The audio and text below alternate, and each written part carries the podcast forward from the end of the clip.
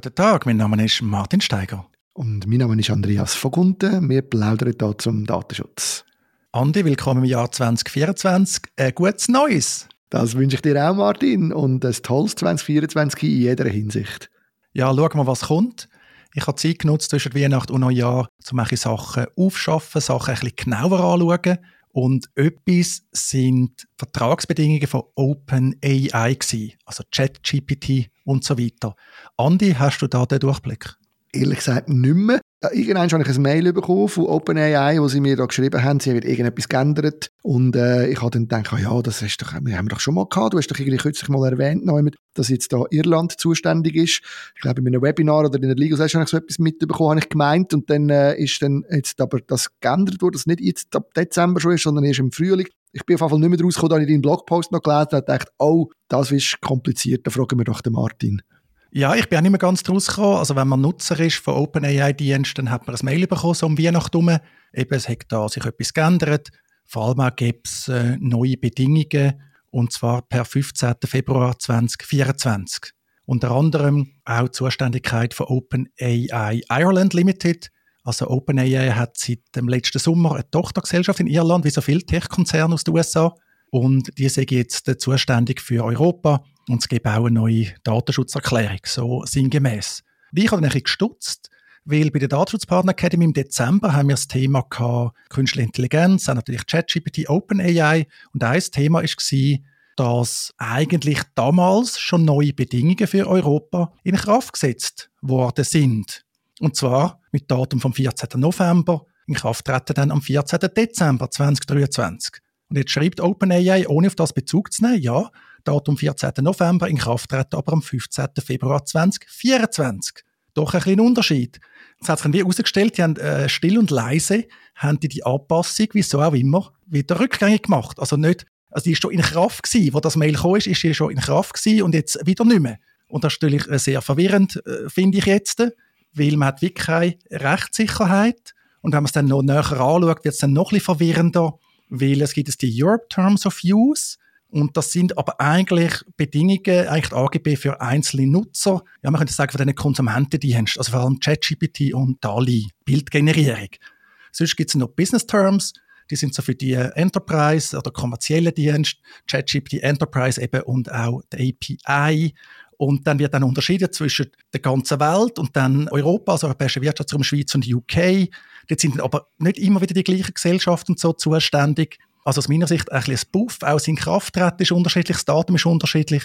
Ich finde es im Moment sehr schwierig, da den Überblick zu behalten.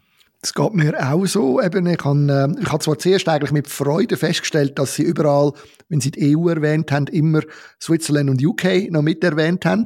Das ist mir positiv aufgefallen. Darum habe ich eigentlich beim ersten Mal durchlesen noch das Gefühl gehabt, ja, das könnte ja offenbar schon gut kommen. Aber ähm, es ist nicht so klar, eben zum Beispiel auch, was ist jetzt Business und was nicht, oder? Mir ist schon klar, wenn man das normale ChatGPT nimmt, weil auch mit dem Plus da, mit den 20 Dollar im Monat, könnte man wahrscheinlich in den Consumer-Bereich rein. Aber gerade bei der API ist es dann wieder Frage, also schwierig zu entscheiden, wenn bist du in welchem Bereich. Das denke ich noch schwierig, dass sie das trennen offenbar. Und dann, ähm, ja, ich habe halt einfach ein bisschen den Eindruck, wahrscheinlich ist es halt wirklich kompliziert für amerikanische Firmen, wenn sie in den europäischen Markt kommen Ohne das jetzt zu entschuldigen, kann ich mir vorstellen, dass die einfach ein Ghetto haben. Also, da, dass dort äh, nicht jeder genau wirklich weiß, was, oder jede, was man muss machen muss und dass das darum so ein Hin und Her ist, oder? Ja, noch einfach wegen der API. Also die fällt ganz klar unter Business Terms, muss man sagen. Okay. Also das ist nicht das Konsumentenangebot, ist etwas, was Konsumenten nicht einfach so nutzen können, muss man sagen. Also brauchst du einen Zugang zu der API, klar, da gibt es auch Tools und so weiter aber das fällt klar unter Business Terms. Und ja, was machen die eigentlich? Sie verhalten sich irgendwie wie ein Startup, was natürlich schon lange nicht mehr sind, von der Bedeutung her, vom Umsatz her, von den äh, Ressourcen her.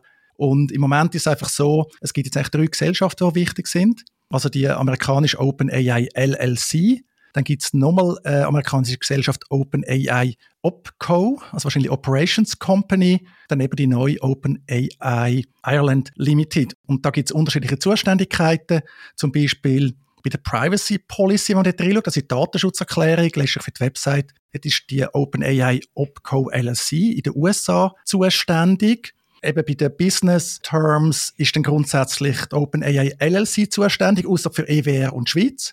Also UK wird dann auch wieder aus den USA raus bedient. Und dann haben wir noch den Auftragsverarbeitungsvertrag, also das Data Processing Addendum. Und dort ist wieder nur die amerikanische Gesellschaft zuständig. Das heißt auch für dich jetzt als, sage ich, kommerziellen Nutzer im Enterprise-Bereich, also du hast jetzt Business Terms, wo du einerseits als Vertragspartnerin die irische Gesellschaft hast und aber für die Auftragsverarbeitung hast du wieder die amerikanische Gesellschaft und wie das hinter der Kulisse funktioniert, gemeinsame Verantwortlichkeit und so. Also es ist jetzt ein bisschen kompliziert, oder? Wahrscheinlich haben wir schon die halbe Zuhörerschaft jetzt verloren, aber äh, es ist einfach ein Buff. Und ich finde es noch bedenklich für so ein wichtiges Thema. Kommt noch dazu, dass die OpenAI LLC und auch die OpenAI OPCO LLC, dass die nicht gemäß Data Privacy Framework zertifiziert sind. Also der Datenexport in die USA bei denen ist weiterhin anspruchsvoll. In der Schweiz haben wir das äh, Framework bis jetzt ja eh noch nicht. Genau, das hat mich, mich auch ein bisschen erstaunt, dass sie da nicht in, dem, ähm, in dieser Zertifizierung mitmachen. Ich frage mich manchmal, ob die Idee einfach ist, dass man soll auf Microsoft ausweichen soll. Also weißt du, dass die eigentlich sich sagen, ja, Europa, soll, das soll, soll, die, die Microsoft-Services nutzen? Ist das eine Variante?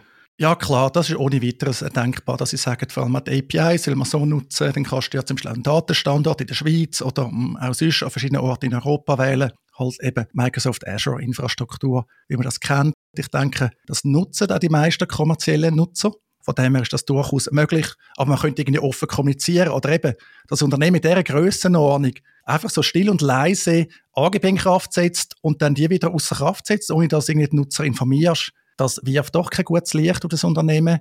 Ich meine, wir haben auch sonst das große Hin und Her gehabt.